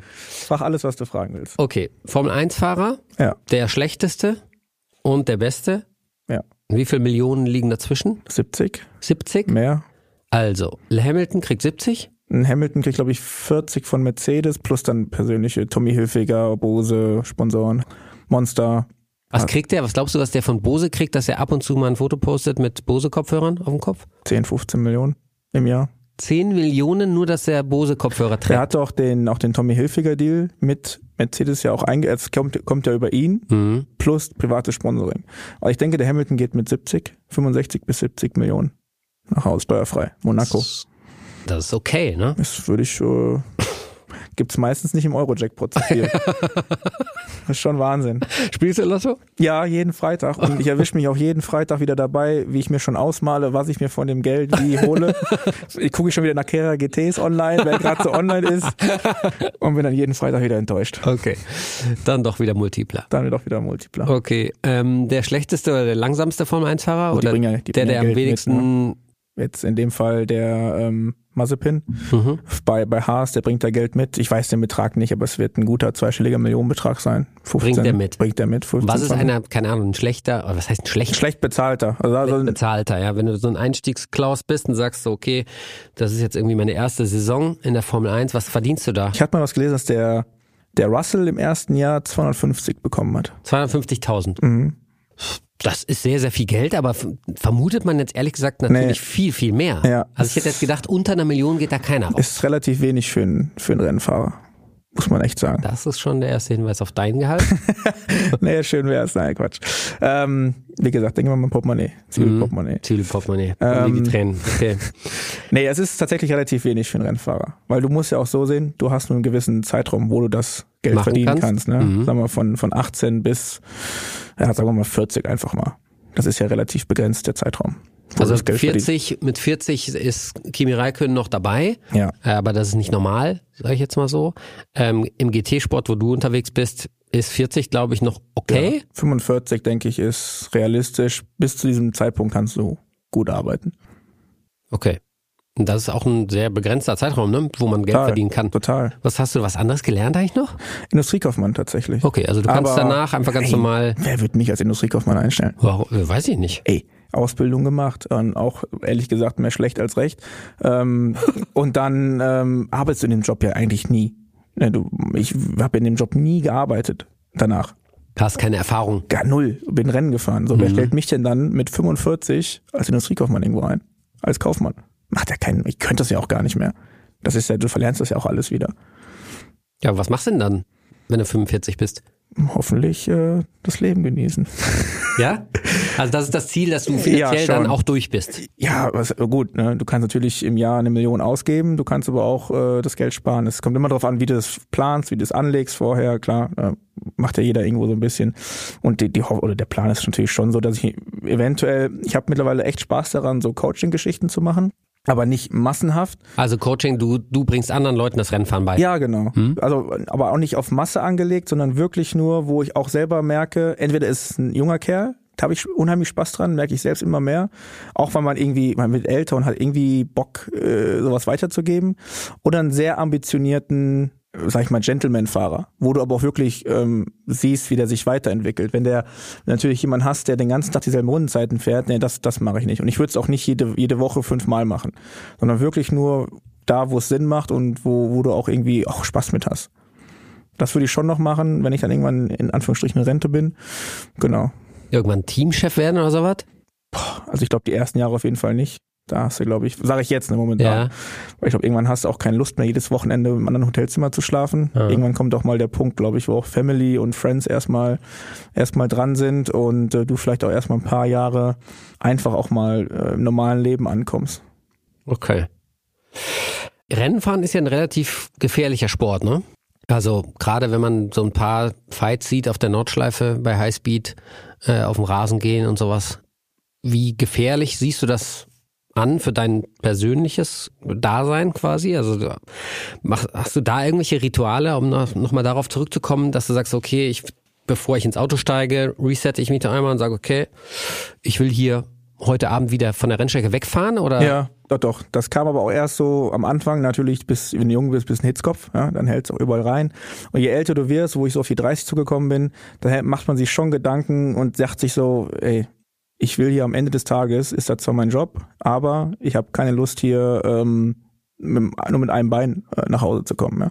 Du willst irgendwo auch nach Hause zur Family. Ich habe äh, Niklas kennt den nicht, den äh, kennst glaube ich auch noch. Der hatte mal vor ein paar Jahren ähm, im Cup-Auto einen Unfall auf der Nordschleife. War jetzt unabhängig, war kein Kontakt, einfach das Auto verloren. Aber seitdem, also ich sag mal so, joggen gehen tut er nicht mehr. Hm? Okay. Und ähm, humpelt immer noch und hat Probleme mit seinem Bein. Da war ja alles zertrümmert. Leitplanke ist ja ins Auto damals rein. Das war, kannst du es kurz erklären oder erzählen? Ähm, Tiergarten, Ende der Döttinger Höhe, da war Mhm. für ein Cup-Auto damals noch, ja, gute 280 hattest du da drauf. Ähm, Auto hat versetzt auf dieser Bodenwelle Ja. aus der Kompression raus, Mhm. geht's hoch, wie so eine Art Sprungschanze. das ist die einzige Stelle, wo ich Schiss habe auf der Nordschleife. Diese Stelle. Im GT3 auch flat, ne? Wärst Vollgas drüber. Mhm. Musst du aber auch. Wenn du in dem Augenblick lupst, verschiebt sich ja die komplette Balance auf die Vorderachse und die Hinterachse wird noch leichter, als sie eh schon ist. Und dann, Dann- verlierst du das Auto. Mhm. Er hat gedacht, er hat das Auto verloren, ähm, ist dann links in die Leitplanke mit, ich glaube 220, 230 war das Alter, noch. Scheiße. Und da gab es dann nachher so ein bisschen Diskussionen über die, über die Beschaffenheit der Leitplanke. Müssen wir nicht näher drauf eingehen. Auf jeden Fall, die Leitplanke hat sich wohl voneinander gelöst. Ist vorne in dem, ähm, im Radhaus, vorne links ins Auto rein, eingedrungen ins Auto und ist an den, äh, ans, an den Oberschenkel erst, an den Sitz, hat ihm den Oberschenkel und die Hüfte zertrümmert, ist aber Gott sei Dank durch den Sitz abgeleitet worden, ist nach hinten in den Motorraum, wieder zurück und hat sich dann wie so Pappe um den Käfig rumgewickelt. So aufgerollt. Muss mal fragen, ob er mal die Bilder schickt, kann ich dir mal dann, dann zeigen. Also wirklich wie so, wie als wenn das Papier wäre, um, um, die, um den Käfig rumgewickelt. Und ähm, ich sag mal, wenn die Leitplanke in einem anderen Winkel reingekommen, hätte ihn ja aufgespießt, durchtrennt. Also er hat schon Glück gehabt, war dann natürlich im Krankenhaus, wurde dann operiert und ist dann nochmal gebrochen. Das ist nie wieder, also es wächst gar nicht mehr richtig zusammen. Und deswegen halt Joggen ist halt nicht mehr. Aber wenn du sowas hörst, äh, kannst du ja eigentlich fast nicht nochmal ins Auto steigen. Ich bin sogar zu dem Zeitpunkt das Qualifying gefahren auf einem anderen Cup-Auto vom Getspeed. Bin ich dann gleichzeitig gefahren, natürlich einer oder mein bester Kumpel. Ähm, ich habe es vorher dann ja, ich habe es ja passieren sehen, bin dann zum Ende ins Qualifying gestiegen, wir haben es ja weiterlaufen lassen. Das Qualifying war einfach nur doppelt gelb an der Stelle oder oder gelb geschwenkt mit Code 60. Da gab es glaube ich noch gar nicht, aber einfach doppelt gelb. Mhm. Und ähm, ja, das ist natürlich schon genau Also das dem denn- Abend Das ist dein bester Kumpel. ja, bin dann abends natürlich ins Krankenhaus gefahren. Der lag im, nicht in Koblenz, da gibt's ein anderes Krankenhaus. Fährst du so Richtung Trier, die Eifel da entlang. Bin dann noch dahin gefahren, durfte natürlich nicht rein, er wurde gerade operiert und ähm, der Vater hat dann, der Vater kam dann hochgefahren, hat die Sachen, ich habe die Sachen dann von ihm mitgenommen, die Rennklamotten vom Team. Und ähm, ja, das ist natürlich, man darf nie vergessen, dass das extrem gefährlich ist, was wir machen. Auch wenn die Autos immer sicherer werden und die Strecken, da kommt irgendwann, das muss sich jeder bewusst sein, kommt wieder der Tag, wo leider einer sterben wird. Das ist einfach so. Das muss man sich, das darf man nie vergessen. Hoffen wir, dass es nie passiert und dass nie was Schlimmes passieren wird mehr, aber wenn man realistisch ist, irgendwann kommt eine Verkettung von ungünstiger Umstände und das Ganze passiert einfach. Wie ehrlich oder wie geht deine Familie damit um? Also wie, wie ehrlich bist du auch zu deiner Frau da an dem Punkt? Gut, die, die kennen das so, ne? Familie, Eltern sowieso, Freundin auch, die ist da, ähm, ich glaube auch selbst, dass das gar nicht so real erstmal ist, bis wirklich was passiert, dass man, das eher verdrängt, dass man gar nicht so drüber nachdenkt. Ist ja auch ein schwieriges Thema. Ne? Ja, total schwieriges Thema. Also das, ja, Aber man muss sagen, die Hersteller, alle Hersteller tun unheimlich viel, dass das alles sicher ist im Auto. Mittlerweile, wir haben die Netze links und rechts. Ähm, es kann kein Arm mehr rausfallen, raushängen unter normalen Umständen. Ähm, die Autos, die Sitze, früher hatte ich so ein, in so einem Cup-Auto, in so einem, das war 997 war das. Da konntest du den Sitz an dem Ohr oben, konntest du so rütteln. Der Sitz hat sich ja wirklich bewegt. Der war zwar fest verschraubt, aber der hat sich ja wirklich bewegt. Und das hast du ja in den neuen Autos. Die sind ja wirklich, wenn du den Wie guten Sitz, Sitzkisten. wenn du den guten Sitz verbaut hast, dann bewegt sich der Sitz nicht mehr. Aber, es aber gibt hat jeder GT3-Hersteller hat den Sitz. Ja, GT3, ja, ja. Ja, ja, aber das den- ist der kleinen- Sitz. ja, ich ja, weiß ja, das ja. zufälligerweise, weil wir das Thema hatten bei uns. Dieser Sitz kostet ja 7.500 Euro, ja, glaube ich. teuer, ja. Ähm, nur der Sitz. Ja. Und der andere kostet halt 1,5 oder 2,5. Aber da sage ich immer wieder, das sind nachher, lass es, lass es sogar 7000 Euro mehr sein. Es geht, da geht's um dein Leben. Natürlich. Und aber, da, aber das Ding ist ja, dass es halt nicht in jedem Team Es ist nicht Standard. so viel Geld vorhanden Nein, ist und es ist auch nicht nicht. vorgeschrieben, dass dieser Sitz da drin ist. Ja. Ähm, also das ist schon krass. Aber dann sag ich, dann lass lieber bei der VLN einen Freitag sausen, wo du als Testtag da rumfährst, Sprit, Reifen, sparst du dir alles und bau lieber diesen Sitz ein. ja. Bin ich ganz ehrlich. Naja, Sicherheit ist mega wichtig. Ähm, ich komme noch einmal ganz kurz auf deine, auf die Gang. Wer ist alles in der Gang? Und ähm, ich hätte gern so ein bisschen auch mal gewusst, wer von denen der schnellste ist. Also grundsätzlich denkt schon mal jeder Rennfahrer von sich, dass er der Schnellste ist. Das ist so. Egal vollen Tank oder leeren Tank, der, du selbst als Rennfahrer bist der Beste und Schnellste und Tollste. Das muss man aber, glaube ich, auch so haben, weil sonst Ja. hast du nicht das nötige Selbstbewusstsein, ne? Ja, aber es ist einfach, davon musst, davon gehst du einfach als Fahrer aus. Ja. Warum auch immer. Alle Geil. anderen sind Flachzangen und du bist der Beste. ähm, und dann glaube ich aber tatsächlich, dass zwischen, ähm, zwischen, jetzt nimmst du mal als Beispiel, ich kann jetzt nur bei mir urteilen, äh, den Audi-Fahrerpool. und nimmst alle Fahrer, die da drinnen sind. Du hast zwischen dem schnellsten und dem langsamsten, lass es mal sechs Zehntel sein. Also es ist sehr, sehr eng, sehr, mhm. sehr eng beisammen. Und dann kommt natürlich noch so Faktoren dazu, welche Strecke liegt dir ganz gut? Passt gerade alles? Luftdruck ist, denkt man gar nicht, aber es ist so brutal wichtig. Da kann ein Zehntel, kann so viel in der Balance verändern, dass plötzlich nichts mehr geht. Dass du plötzlich zwei, drei Zehntel nur mit Luftdruck jede Runde verlierst. Deswegen ist das schwer zu, zu beurteilen. Aber zum Beispiel beim René war immer, der René an sich, würde ich sagen, hat gar nicht mehr oder weniger Talent als andere. Aber der ist ein unheimlicher Fuchs, der versteht es unheimlich schnell und wo er gut drin ist, der macht Daten und die Daten versteht er. Viele gucken Daten das habe ich damals von ihm gelernt. Ich habe früher auch immer nur Daten geguckt, abgesehen, okay, äh, der bremst zehn Meter später. Muss ich auch probieren. Ja, probiere ich auch. Ach nee, geht gar nicht oder meist nicht.